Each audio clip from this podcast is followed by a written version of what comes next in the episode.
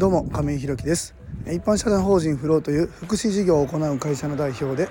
現在は障害のある方向けのグループホームブルーの三日面の運営をしております。えーともう冒頭の挨拶で、えー、もうついですね。おはようございますと言わなくなりました。更新がもうすぐ6時ですか。えーと今日は夜勤なんですけどもえー、と朝からねもう出勤の方をしていろいろ打ち合わせとかしながらね今週の予定をサビ館のやつだと、まあ、確認してですね、まあ、今夕飯の作ってる準備中なんですけども、まあ、ちょっと時間が空いたので今何とか放送でやろうかなと思って今この時間になっております。えー、今日は入居者さんのライブ配信で分かった将来の夢が刺さりまくったというテーマでお話ししたいと思います。すいませんあの先日からねあの安田が放送してくれてるんですがちょっと風邪なのかねちょっと声が聞き取りづらいと思うんですけど声がうまく出ておりませんが今日はちょっとこの声ですいません。お聞き苦しいですが頑張って放送したいと思います、えー、本題に入る前にお知らせをさせてください。現在グループホームブルーの三日面では入居者様が5名また6月1日から1名様入居予定のですのでえ6部屋満床となります。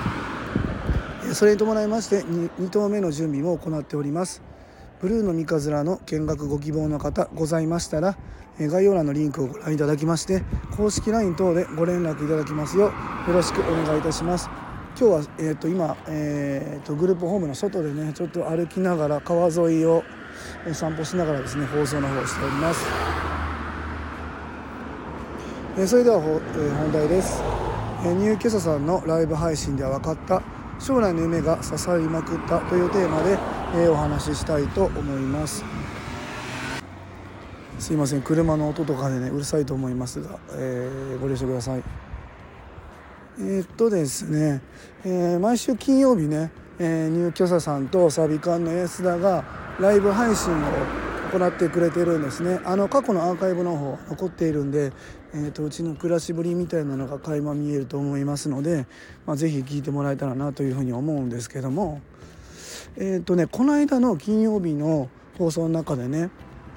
えー、放送の時のラジオネームユニーくんっていうお名前で今放送してくれてるうちの入居者さんがいるんですけどその放送の中でね、え、将来の夢とかってある？みたいなのを、え、問いかけた時の答えが僕の中でねあそっかそういうことなのかと思ってちょっと、うん、なんか気づかされたというか、うん、大大切なことだよなと思ったんですけど、まあ、それ何かというとですね、まあ、トラブルとか、えー、問題を起こさずにブルーの三日面に住む住み続けるっていうことが彼の将来の夢なんですよね。あのまあ、将来の夢っていうとね僕たちはどうしても将来こんなことがしたいとかお子さんだったらねこんなお仕事がしたいとか、ね、そんなことが将来夢になるのかなっていうふうに思ってたんですけどもユニくんのね将来の夢は、うん、トラブルを起こさずにうちに住み続けるっていうことがあの夢なんですよね。その答えがねそのユニくんにとってそのどれぐらい重要だったのかどうかは僕にはまあ分からないところなんですけどそれでもねなんかこう少なからず本人がその何て言うんだろうな住む暮らすっていうことに対して、やっぱりすごく希望を持ってるしここで住むっていうことの重要性みたいなのをすごく考えてるんだなっていうのは思いました。あのグループホームに入居されている方っていうのはもちろん全員ではないんですけどもやっぱりこう何て言うかないろいろ過去あったり、まあ、他のグループホームに入ってたけど、まあ、移ってきたりとか、まあ、いろんな人がいるわけですけども、まあ、普通にお一人で暮らせるわけではないからグループホームに入居してるっていう方、まあ、ばかりなんですよねもちろんそれはだから僕たちの支援っていうのが必要になってくると思うんですけど。ま、だからこそね彼らにとって当たり前のように暮らすっていうことがすごく大切でこの将来未来的にこの暮らしっていうのがずっと続いてほしいって本当に願ってたんだなっていうのをその放送の中で気づかされましたね。でその放送の中でまたもう一人お話もされてたんですけどもその方もやっぱ同じ、うん、今の生活を続けていきたいっていうのが目標というかそういうのにあるみたいです。